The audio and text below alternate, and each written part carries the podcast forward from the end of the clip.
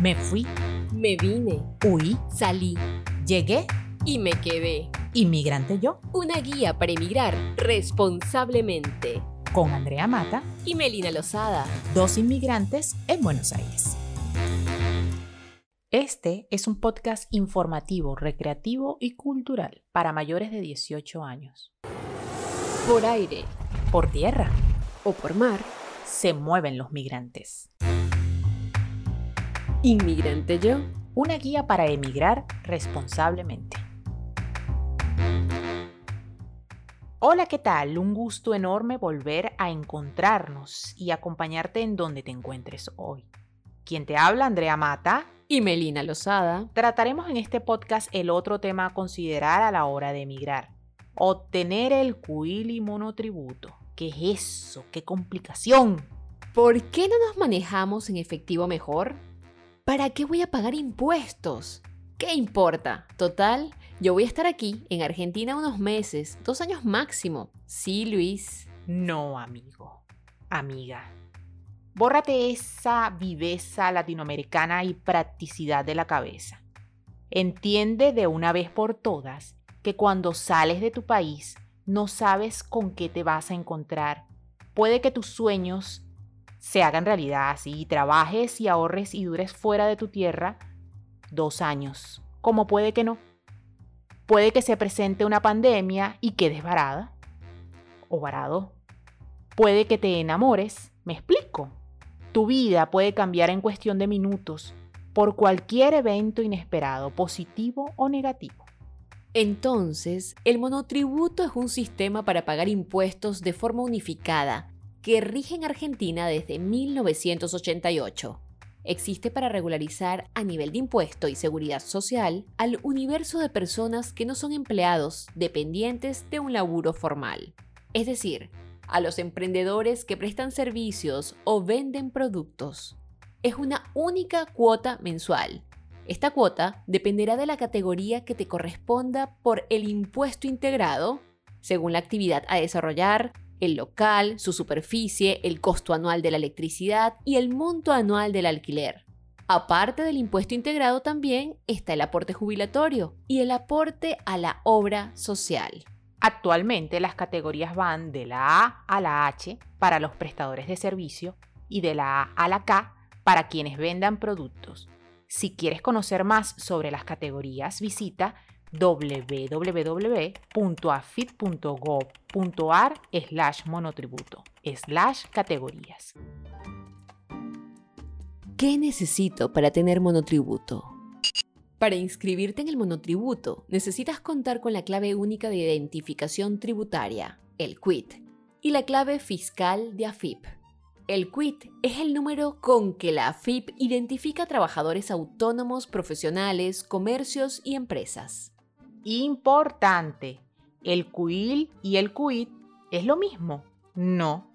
El CUIL es un código con el que la Administración Nacional de la Seguridad Social, ANSES, identifica a los trabajadores en relación de dependencia. Y el CUIT con T es el código único de identificación tributaria. Sobre la inscripción. Solicitas el quit ingresando a la página de la FIP, completas e imprimes el formulario con tus datos y cargas la imagen de tu DNI. Luego, sacas turno para ir a la dependencia que te corresponda cercana a tu domicilio y llevas la documentación requerida. En esta dependencia te van a generar un QUIT y te otorgarán una clave fiscal, es decir, la contraseña que te permite acceder al portal de la FIT para darte de alta en el monotributo. Cuando ya hayas obtenido el quit, el siguiente paso es entrar en la página de la FIP para registrarte en el monotributo. Especifica en el portal el domicilio fiscal, el real, el fiscal electrónico, jurisdicciones donde vas a operar y actividades que vas a desarrollar. Luego de inscribirte en la categoría correspondiente, vas a poder emitir facturas. Si excedes tu facturación anual, tendrás que recategorizarte. Para cambiar de categoría, esto se hace entre enero y julio de cada año, contando siempre los ingresos brutos percibidos en un año hacia atrás. Puedes revisar los límites de cada categoría en la página de AFIT. Tipo de monotributo. El tipo de monotributo dependerá de cómo vas a trabajar, como trabajador independiente, con o sin empleados. Si estás trabajando en relación de dependencia, solo pagarás el componente impositivo porque tu empleador realiza los aportes jubilatorios y de obra social. Como miembro de una cooperativa, tus ingresos brutos anuales no superan los 282.444. No pagas el componente impositivo de monotributo, pero sí jubilación y obra social. Estas cifras son actuales al, mes de octubre de 2021. El monotributo social es un régimen que te permite registrar tu emprendimiento, emitir facturas, contar con una obra social con cobertura para tu grupo familiar y realizar aportes para acceder a una jubilación en el futuro. El monotributo social está destinado a personas que realicen una única actividad económica independiente con un tope de ingresos.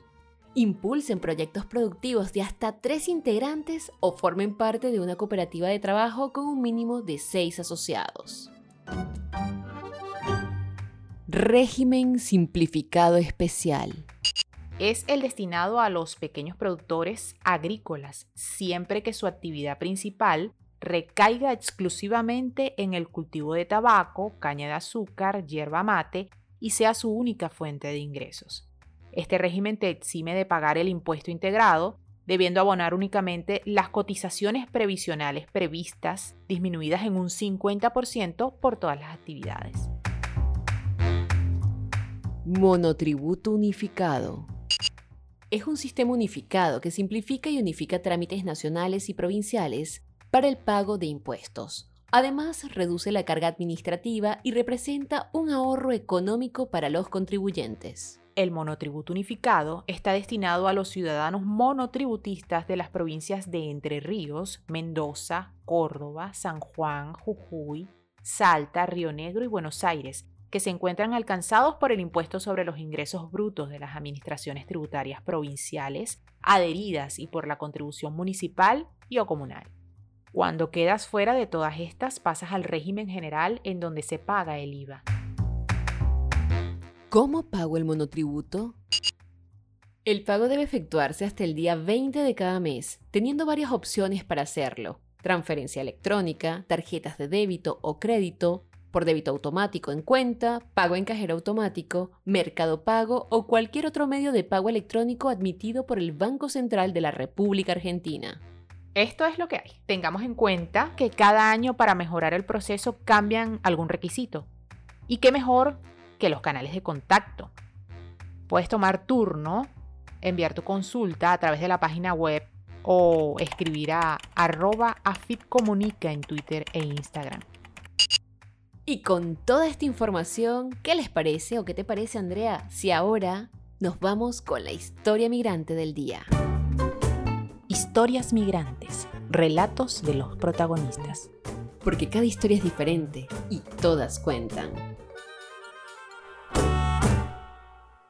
Las opiniones expresadas por los invitados son de su exclusiva responsabilidad y necesariamente no representan la opinión de la producción de este podcast. Hoy, en Historias Migrantes. Hoy compartiremos con Jean-Paul Flores Ivos, venezolano, oriundo de Caracas. Jean-Paul es de dos hermanos, el menor es de esas personas nacidas para cuidar y rehabilitar, profesional de la salud, un terapeuta ocupacional especialista en la columna. Como toda alma inquieta, es multifacético, instructor deportivo de Taebo y Pilates, aerógrafo profesional, conoce sobre impresión 3D. Igualmente es un romántico empedernido que le gusta escuchar las canciones de Luis Miguel. Tiene un hobby, fascinado por el mundo de los cómics, pues resulta que es cosplayer del Capitán América. Y hoy nos relata su historia migrante. Bienvenido. Bienvenido, Jean Paul. Muchísimas gracias por la invitación, chicas. Un placer estar acá. Qué gusto tenerte acá, Vale. Qué hombre tan polifacético.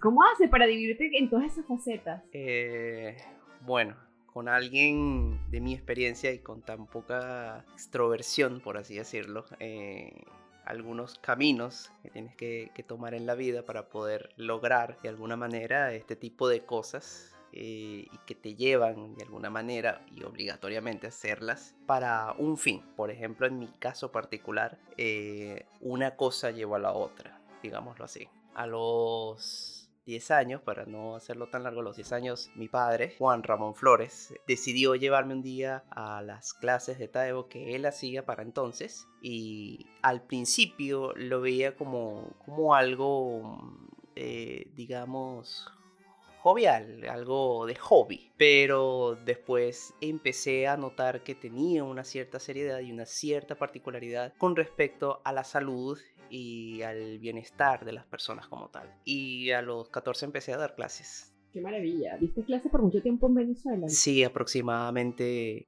10 años. 10 años.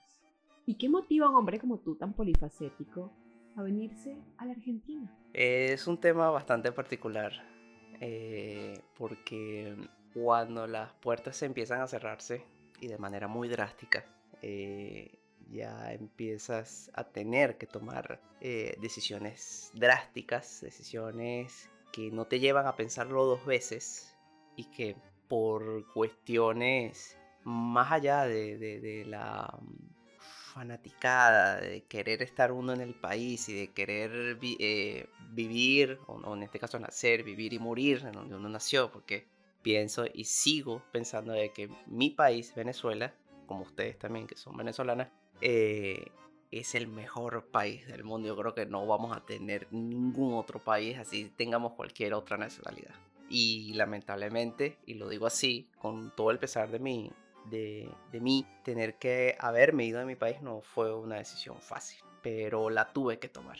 La tuve que tomar y sí tuve que dar un paso al frente. ¿Por qué Argentina? Esa es una pregunta que eh, me, la han, me la han hecho muchas personas, me la han hecho cualquier cantidad de personas, sean americanos, sean mexicanos, porque he tenido muchos contactos con diferentes personas de diferentes nacionalidades, eh, peruanos, ecuatorianos, colombianos, cualquiera. ¿Por qué Argentina? Y yo, bueno, fácil. Argentina tenía mucho que dar en su momento cuando yo pisé el terreno argentino. Tenía muchas cosas que me proyectaban a futuro. Eh, muchas de las cosas que yo eh, en su momento eh, tenía para dar y que sigo teniendo.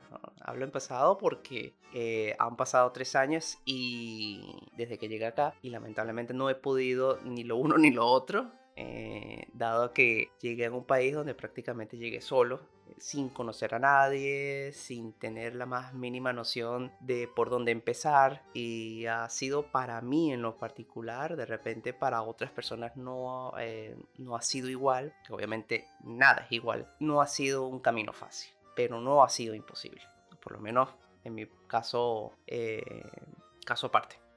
Ahora ven acá, o sea, tú lo que nos estás diciendo es que tú eh, un día agarraste y dijiste, no, no, no puedo más estar aquí, me voy de Team Marín de Dos Pingües Argentina y, te, y, saliste del país sin una planificación, sin, sin alguna orientación de, bueno, bueno, tengo un amigo que me dice que tengo que sacar estos y estos papeles y bueno, nada, llego a su casa y que él me diga más o menos cómo hago. O sea, no, no, no fue así. No, no fue así. Por suerte para mí, a pesar de, ser quien soy, eh, soy muy detallista y soy muy investigativo a la hora de poder dar un paso a la meta que quiero hacer o quiero tener. Para, y yo para poder tener éxito acerca de esa meta, yo necesito primero empaparme de muchas cosas, de estudiar posibilidades, eh, observar bien el panorama, porque hay gente que estoy seguro de que observan... Eh, o planifican todo, pero no observan el panorama. Eso es muy importante. Creo que ver el panorama abre mucho los caminos a los diferentes países que tú quieras eh,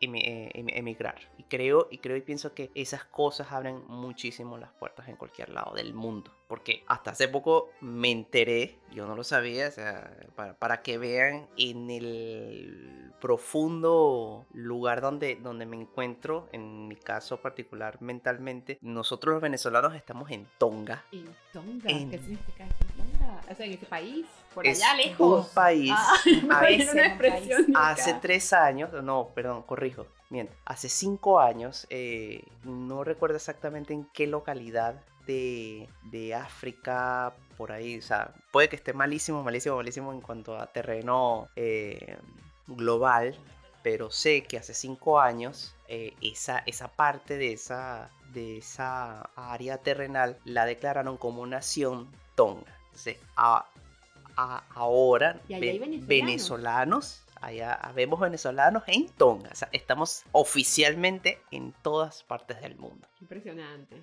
impresionante, ¿no? Pero bueno, es una realidad. Yo justamente comentaba hace poco que nuestro país, como bien dices, es el mejor, uno de los mejores del mundo y nos sentimos súper orgullosos de ser venezolanos y de poder decirlo, porque es un país que nos dio tantas herramientas tan valiosas para que nos podamos desarrollar aquí y en cualquier lugar donde nosotros vayamos a emigrar. Nos enseñó a ser fuertes, de espíritu, pero más allá de eso, nos enseñó a tener unas habilidades blandas y sociales como ningunas. Y eso yo creo que es evidente en el día a día, sobre todo acá, en la Argentina, donde somos culturalmente bastante distintos, pese a que estamos en América Latina, ¿no? Y a veces uno cree que por estar en América Latina es que todos somos iguales, y no, para nada. Somos distintos, tenemos distintos caracteres. Pero qué bonito, bueno, saber eso, que tenemos venezolanos en Tonga, Andrea, ¿qué te parece? Tonga, Tonga eh, queda en el Pacífico Sur.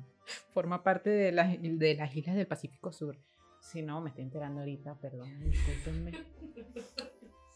como muchos estadounidenses que le preguntas sobre Venezuela. Bueno, antes, ahorita le preguntas sobre Venezuela y sabe dónde está Venezuela, pero sí, a los mismos europeos también le preguntan y antes no sabían, te veían por el color de piel y decían, bueno, esta tiene que ser africana o de Marruecos o de algún país que es cercano, pero nunca pensar que eras de América, de un país llamado Venezuela. No, no, no, no lo pensaba. Sí, Jean Paul, volviendo al tema, em, decidiste venirte para acá, agarras tus maletas, ¿cómo te vienes? ¿Cómo es el proceso de, chao mamá, me voy para Argentina, tus familiares, tus amigos, les informas, me imagino, o fue de un día para otro, dijiste, ¿sabes qué? Me voy, perdónenme, pero no puedo más. ¿Cómo fue ese, ese eh, cuéntanos del, del, proceso para venir para acá y con qué te encuentras? Bueno, trataré de resumirlo lo más que pueda. Eh, yo tomo la decisión cuando me encuentro eh, con una economía devastada, una economía donde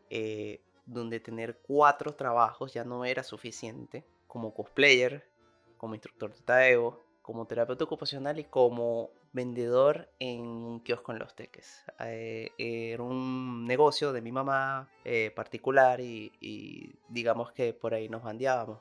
Pero digamos, cuatro trabajos no eran suficientes, vuelvo y repito. Eh, y lamentablemente tuve que tomar una fuerte decisión de o bueno, o lo arriesgo todo o lo pierdo todo. Y normalmente cuando uno dice lo arriesgo es ganar o perder. No siempre, no siempre es un lado más que del otro, normalmente. Pero bueno, cuando yo decido, decido tomar esa, esas riendas de decir, bueno, ya, eh, me queda el proceso de, de, emigrar y bueno, tengo que intentarlo de algún modo. Si no prospero aquí, debe haber alguna forma de prosperar en algún otro lado, porque estoy seguro que puedo prosperar. Y tengo una persona en, Estados Unidos, eh, la cual me recibió, en este caso era mi hermano, es mi hermano. Vivía en su momento y ahorita está viviendo en otra parte, él vivía en West Palm Beach, eh, en, la, en, la, en el estado de Florida,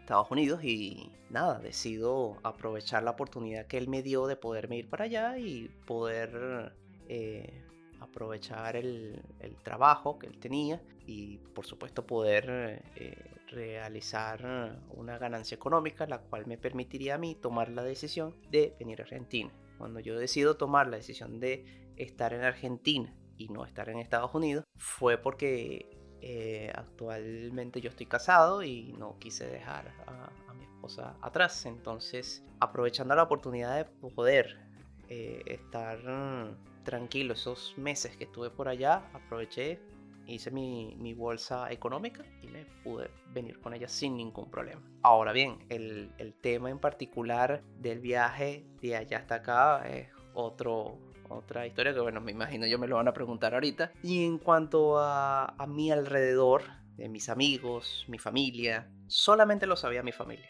Y ¿Por qué no lo sabían mis amigos? Porque hay, hay, habían ciertas personas a las cuales no querían que ellos supieran que yo me iba a ir del país. Y bueno, obviamente se iban a dar cuenta porque ya yo no iba a estar más. Y después me lo iban a preguntar, eh, pero ¿por qué te fuiste y tal? Entonces yo preferí mantenerme en la, en la clandestinidad porque pienso y creo que cuando uno toma ese tipo de decisiones o cuando uno realiza ese tipo de acciones, creo y pienso que esas cosas cuando uno las decide, esas son cosas que tienen que quedarse con uno. Es mi manera de pensar. De repente hay gente que lo dice, se lo dice a sus amigos y bueno, he visto, he tenido la oportunidad de que le han hecho una fiesta de despedida, una cosa y tal, pero también sí que existe eh, gente no tan buena que no, no quería que llegaran a sus oídos el hecho de que yo me iba a ir del país. Entonces por, eso fue que muy pocas personas sabían. O sea, te, lo puedo contar con, con, los dedos de una sola mano y sé que me van a sobrar dedos. A quien se lo comenté, por lo menos a mi mejor amigo de toda la vida, creo que fue al único que le comenté. De resto, solamente en mi familia, en un círculo muy cerrado, lo sabía. Sí. ¿Y cómo fue ese viaje? Porque te, te detuviste allí, o sea, ¿qué pasó en ese viaje? Cuéntame. ese viaje, de verdad, yo compré muchos marcadores después de, de, llegar aquí, porque tuve que realizarme, digamos, eh, la, la, tuve que dibujarme la espalda, la espalda, tuve que dibujármela porque no me la encontré por ningún lado. ¿Pero cómo te viniste? ¿Viniste por carretera? Sí, me vine por carretera. Ok, fácil y rápido. De Estados Unidos a Colombia, Bogotá. Llegué en Bogotá, por suerte, un amigo mío me recibió y al, día siguiente salí para Cúcuta. De, llegando a Cúcuta, me vi con, con mi mamá y con mi esposa y con mi parastro. De ahí tomamos un bus directo para acá, para Argentina. ¿Cuántos días? Diez días. ¿Diez días en un bus? Eh, diez días en un bus. Bueno, no en uno, o sea, eh, consecutivamente eh, en, en, cada país cambiábamos de a dos o tres buses para que el recorrido no fuese tan duro. Y todo empezó maravillosamente bien desde Cúcuta hasta Perú. En Perú se me, se me, se me puso la cosa súper complicada y media se me puso muy, muy, muy complicada porque la chica, que era la que estaba bajo la responsabilidad de no solamente mía, sino de mucha gente, la cual tenían que recibir para poder desplegarlos a, a sus distintos destinos. Eh, fue muy complicado, fue muy, muy obstaculizado el hecho de poder hablar con ella porque... Eh, digamos que en, en, Perú, para ser más preciso, y no porque quiera denigrarlos ni nada, fueron las circunstancias, por lo menos en mi particularidad, que nos llevó a eso. Eh, la chica se nos, se, nos, se nos puso como, como que al principio se veía bastante amable, pero cuando la chica no estaba, entonces era un, era un complique comunicarse con ella, y entonces cuando ella se comunicaba no había señal, y fue un desastre, fue un desastre total, hasta que bueno, logré eh, a, punta de pico y pala, como decimos los, venezolanos, a punta de pico y pala, logramos montarnos en el, bus eh, de Perú hacia acá. Y bueno, lamentablemente fue la cosa más cuesta arriba porque eh, cada cosa se complicaba más y lo digo por, por la siguiente zona en llegar que era Bolivia. ¿Qué te pasó en Bolivia? En Bolivia, cuando llegué mm, a migración, sentí algo que en ese momento y desde, y desde hace mucho tiempo no lo había sentido. Por ejemplo, eh, yo me fui para Estados Unidos en junio hasta noviembre. Noviembre empecé el recorrido hasta acá y yo llegué el primero de diciembre. Antes de yo partir de Venezuela a Estados Unidos, yo recuerdo que ese miedo,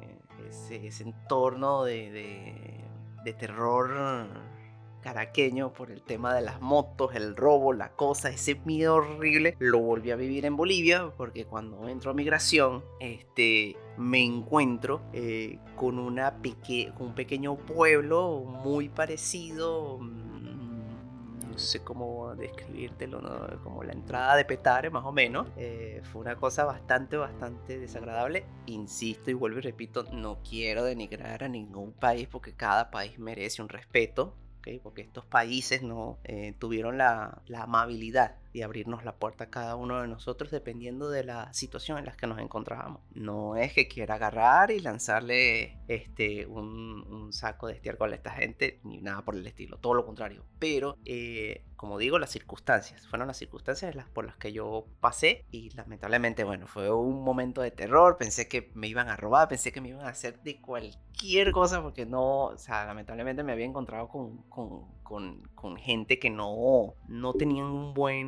una buena disponibilidad para con las personas que venían de afuera que no fuesen precisamente eh, de, su ámbito. Y, fueron, cuando llegué a Bolivia fue un momento bastante terror porque llegué en una noche y la, el, bus o el transporte que nos iba a, mover de ahí hasta, eh, hasta la frontera con Argentina no estaba disponible y nos tuvimos que quedar eh, en, en, un hotel en unas terribles condiciones. De verdad que fue un momento... Muy bonito. No, pero los hoteles de carretera en cualquier parte del mundo son terribles. No, pero no como este que te estoy mencionando. Wow. lo siento muchísimo. Pero, pero bueno, no, no, mm, no, no, no veamos el lado malo del asunto, porque si hay algo que me ha enseñado a mí la vida es que no tengo que ver tampoco tan mal las cosas que me pasaron, porque es lo que digo, son, son circunstancias y las circunstancias pasan. Entonces, este viaje, a pesar de que lo disfruté muchísimo, con sus buenas y sus cosas malas, eh, fue un viaje de, experiencia. No solamente a nivel, a nivel de circunstancias, a nivel de, de manejos emocionales, porque eso también, digamos que esa experiencia te, ayuda a manejar emociones muy fuertes que te encuentras en el camino, eh, sino que también te enseñan a mejorar como persona. Sabes que a pesar de, de tú estar en, en una situación como esa, tienes que dar lo mejor de ti, tienes que ser lo mejor de ti para que cuando llega la una remota posibilidad de que vuelvas a pasar por lo mismo, sepas cómo manejarlo y qué tienes que hacer a la hora de enfrentarte nuevamente a este tipo de, de circunstancias. Claro, ven acá. Eh, eh, en, cuanto a la migración, eh, las migraciones de, los distintos países, ¿tuviste algún problema? No. No, ninguno, excepto el de Bolivia Argentina. Mm. me, me río porque eh, la, chica que estaba en migración, que era la que nos hacía pasar, eh, a, mí me trató maravillosamente bien. A la que no trató bien fue a mi, esposa. Porque le dice, eh, me recuerdo yo que le había dejado todas las maletas a ella para yo poder pasar sin ningún problema. Y luego cuando paso, se me había olvidado que yo tenía que ayudarla con, con el tema de las maletas. Pero sabía que migración me estaba viendo de que si me devolvía no me iba a dejar pasar. Claro. Y a ella se la aplicaron de esa manera. Señora, si usted regresa, no la voy a dejar pasar. Entonces tuve que ingeniármelas eh, para poder, digamos, de alguna manera rescatar las maletas, porque yo sin mis maletas no me iba a ir. Claro. y, y bueno, nada, no sé. Digamos que cuando digo que existe Dios, existen los milagros, porque justo apareció un señor, bueno, sí, pero ven, yo te las llevo. Y agarró, las agarró y me las dio. Qué bueno. Y el señor siguió de largo. Nunca le vi la cara a ese señor. Nunca, nunca. una manifestación. Sí, tiene, tiene que ser. Un milagro. Tiene que ser, no puede ser de otra manera, porque es que ese señor, o sea, fue tan buena la, energía que sentí con el señor que fue, fue inexplicable. señor, el señor agarró la maleta, toma, pum, no vemos. Y cuando decido tomar, o sea, tomar un, momento de reacción y decir, pero ¿quién era el señor? Y cuando volteó ya el señor no estaba. Puf, y la calle estaba pelada pelada, no había absolutamente nadie, simplemente estaba la gente de migración, no había más nadie. Un milagro. Pero bueno, luego de ese viaje tan acontecido, por, por utilizar un epíteto, ¿no? Me pregunto yo, ¿cómo te trató la Argentina? O sea, ¿cómo, cómo fue tu llegada a la Argentina? Eh, ¿Cómo ha sido tu proceso migratorio ya estando acá en el país al cual decidiste emigrar? Argentina me, me trató maravillosamente bien. No le puedo pedir más nada a la Argentina. De verdad que me he encontrado con mucha gente de acá, de Argentina, con muchas buenas energías, con muchas buenas ganas de ayudar. Porque no puedo decir que no hubo ningún argentino que no me haya ayudado. Todo lo contrario. Todos han buscado la manera de que eh, nos, podamos sentir eh, de alguna manera acorde eh, con el país que ellos manejan aquí y que bueno, mm, de alguna manera eh, eh, estas personas nos han brindado de alguna manera experiencia, cultura, eh, formas de llevar su vida, manejar de alguna manera las cosas personales o profesionales de, de, una, de una manera más tranquila, una manera viable por así decirlo. Y ha sido, ha sido muy bueno. Una cosa que me había preguntado Andrea, ¿qué fue lo que yo me encontré con, con, la Argentina? ¿Qué fue esa primera impresión que me llevé? La primera impresión que yo me llevé fue que, y fue algo que no me lo esperaba, por donde pasara, en cualquier lado, para ser precisos, en la avenida Rivadavia, me encontraba con que la gente come mucho dulce. Eso me pegó, me pegó muy fuerte, me pegó muy fuerte porque, eh, como bien ustedes saben, chicas, en Venezuela comíamos salado y dulce, pero nosotros somos más salados que dulce. Salado que dulce, efectivamente. Bueno, en mi trabajo, tengo una anécdota bastante buena. En mi trabajo, por la demanda tan fuerte que tengo yo de, armar pedidos, porque como puedo armar un vaso, no sé, lleno de cotufa, puedo armar la mitad del depósito. O sea, son miles y miles y miles de artículos que piden eh, y eso hay que armarlos en, O sea, uno no puede tardarse tanto, pero, pero tienes que armarlo en un cierto determinado tiempo. Pues. Y, yo sé que e, es un trabajo muy demandante físicamente hablando. Entonces... No, qué dulce. este, yo cuando voy a mi trabajo, yo me llevo mi desayuno. Pero un desayuno... Poderoso. Quilúo, pues. Entonces a veces pongo en mis redes de, desayuno de campeones y entonces todos los, o sea, los que son argentinos, obviamente se me quedan viendo así como que... ¿Qué? ¿Cómo puedes comerte qué? ¿En la mañana? Tal cual, o sea, ¿cómo? O sea, no entiendo. Y un día recuerdo que yo tengo que aceptarlo, soy... Antes de niño era difícil, difícil, difícil, difícil, difícil, difícil, difícil de comer. Ahora, con mis 30 años de edad, soy todo lo contrario.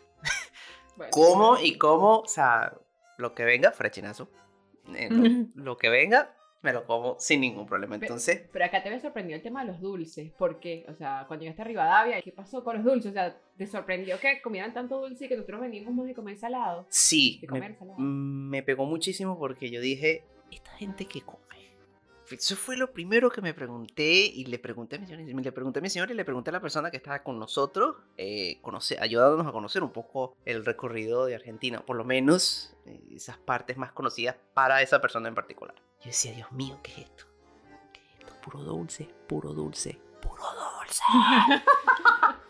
Y yo no podía entender, y yo, yo bueno, no sé. y la chica me preguntaba, ¿qué quieren comer? Y yo, bueno, algo que no tenga dulce porque, o sea, nada más con verlo ya me dio diabetes. Es impresionante, aquí los niveles de diabetes no son tan altos, fíjate, ellos sí consumen bastante dulce, también debe ser porque se ejercitan mucho, ¿no? Les gusta hacer mucho ejercicio, al muerto ese dulce lo queman, lo queman. Pero bueno, nos, nos has dicho, nos has hablado de una experiencia, de un recorrido de salida del país de origen hasta el país eh, al cual decidiste emigrar bastante acontecida. Luego nos contaste que la Argentina te ha recibido maravillosamente bien. ¿Podrías hablarnos de una experiencia que a tu modo de ver sea un poco grata? Que hayas dicho, wow, esto me pasa aquí, no me pasó en ningún otro lugar del mundo. Sí, eh, me supongo que deben ser eh, las vueltas del destino. Hubo un día donde me tocó digamos, auxiliar a una, a una chica. Estaba lloviendo, estábamos en invierno, era de noche, eran como las 11 de la noche, y estábamos los dos súper, súper, súper mojados. Este, y la pobre muchacha estaba eh, torcida del frío. Entonces, pero el frío por donde, no más, donde nos más pega es en las manos. Y yo recuerdo que de alguna manera estaba cubierta, tenía mis guantes y estaba, estaba estable, por así decirlo, a nivel de... A nivel... De protección. De protección, sí. A nivel corporal, el termostato no estaba tan, tan echado a perder. Entonces, eh, veo que esta chica está, es argentina, por supuesto, y veo que está pero torcida del frío y le, le entregó mis guantes para que se caliente y la voy acompañando hasta su destino. De como a los meses, recuerdo yo que eh, se me estaba pedaleando, estaba haciendo delivery y recuerdo que mm, se me explota, explota, ¡pum! De lleno la rueda de atrás como cosa rara. Eh, la rueda de atrás de la bicicleta y, y, hasta me caí. Me caí, rodé, esa, el, el, accidente aparatoso en delivery y bueno, recuerdo que hubo un señor que me levantó, me ayudó, me, me se recogió la bicicleta, me preguntó si estaba bien, eh, me había preguntado que si quería, me llevaba al hospital y la cosa, le dije, no, tranquilo, no se preocupe. Tal. O sea, fue muy, ¿cómo decirlo? Fue muy, muy atento. El señor fue súper atento, o sea, se dio cuenta de, del terrible momento por el que estaba pasando, este, y, y, el Señor decidió darme, darme una mano y creo que ha sido hasta ahora una de las cosas más gratas que tengo como recuerdo, por así decirlo, en el, en el delivery y, recuerdo que me dijo unas sabias palabras que ya las había escuchado en algún momento, pero nunca se le había escuchado a alguien como a este señor en particular. Grave no le pregunté su, su nombre, pero bueno, las cosas, las cosas pasan por algo. Me, me dijo, cada vez que caigas no, no te sientas derrotado, levántate una vez más. ¡Pum! Jean Paul, el proceso para sacar el DNI, eh, ¿tú eres monotributista? Actualmente no. Pero alguna vez lo fuiste. Para no, tampoco. ¿no? no hiciste lo del monotributo. No. Ok. O sea, siempre has trabajado en blanco. ¿Cuál fue tu primer trabajo? Mi primer trabajo fue en el kiosco 365. La persona que estaba a cargo en aquel entonces este, era una cosa loquísima, pero así fue. Eh, era el sobrino de una amiga de mi mamá. O sea, más cerrado no puede ser el destino. Y este muchacho me llama y me dice a mí, para poder ejercer el trabajo en un kiosco y bueno, duré un año y cuatro meses trabajando ahí.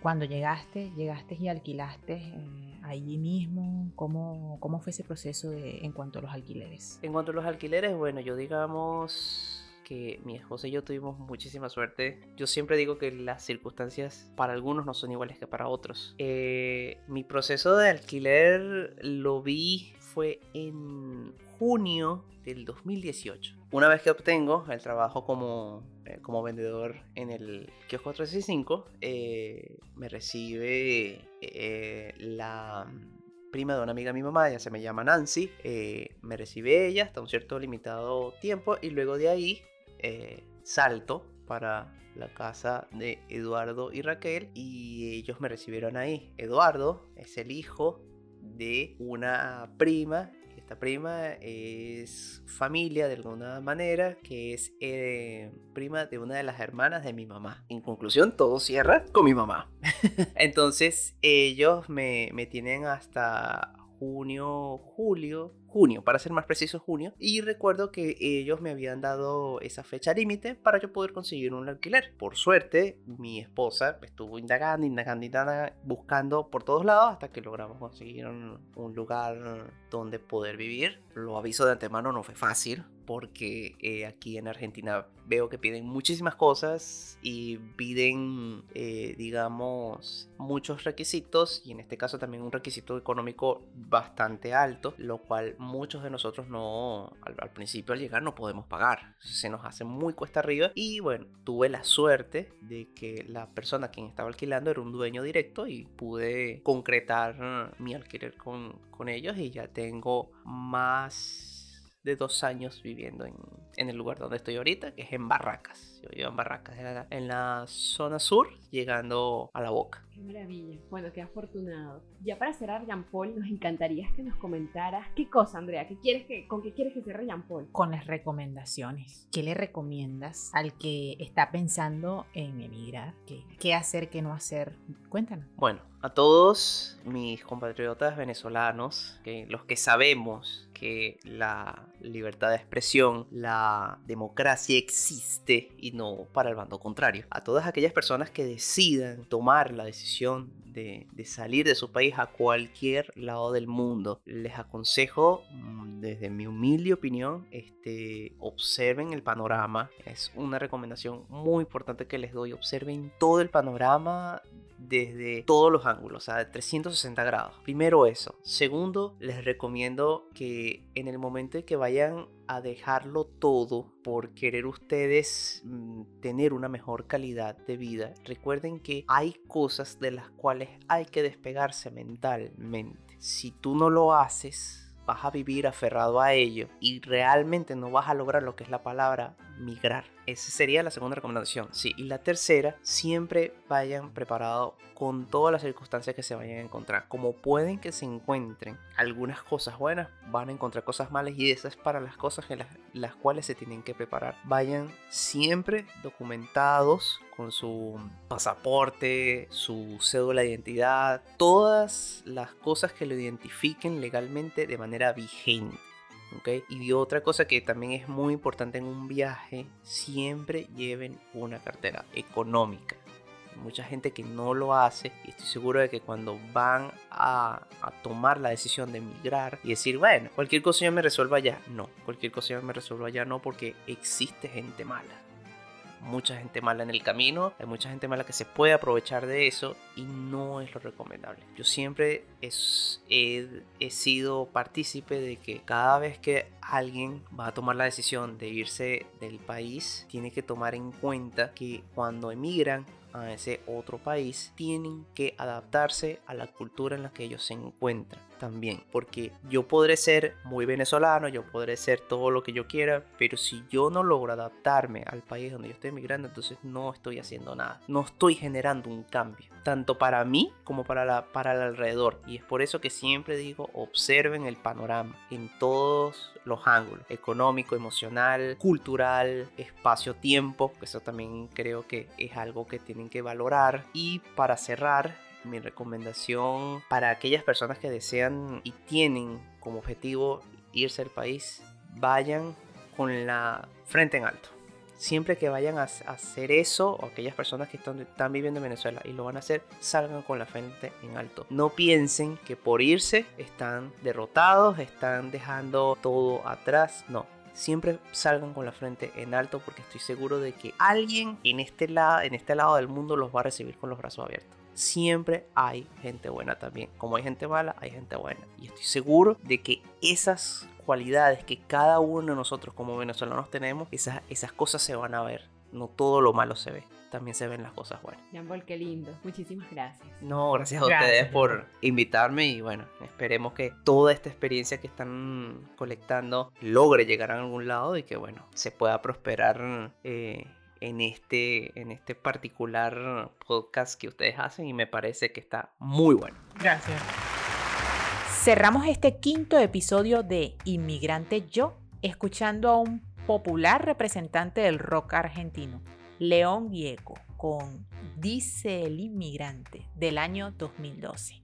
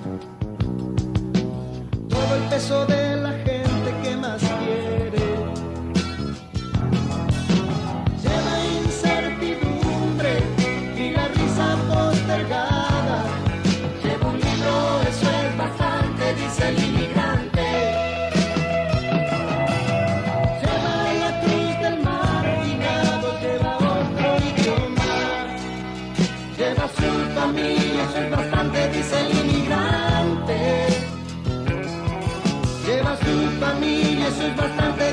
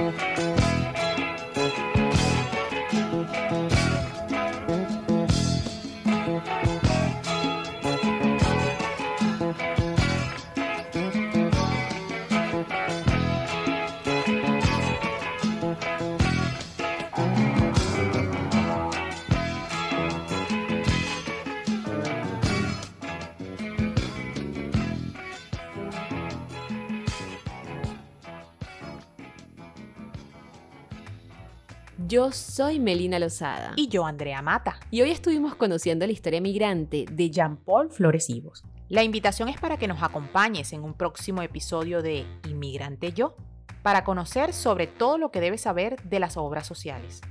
Además escucharemos un nuevo relato migrante.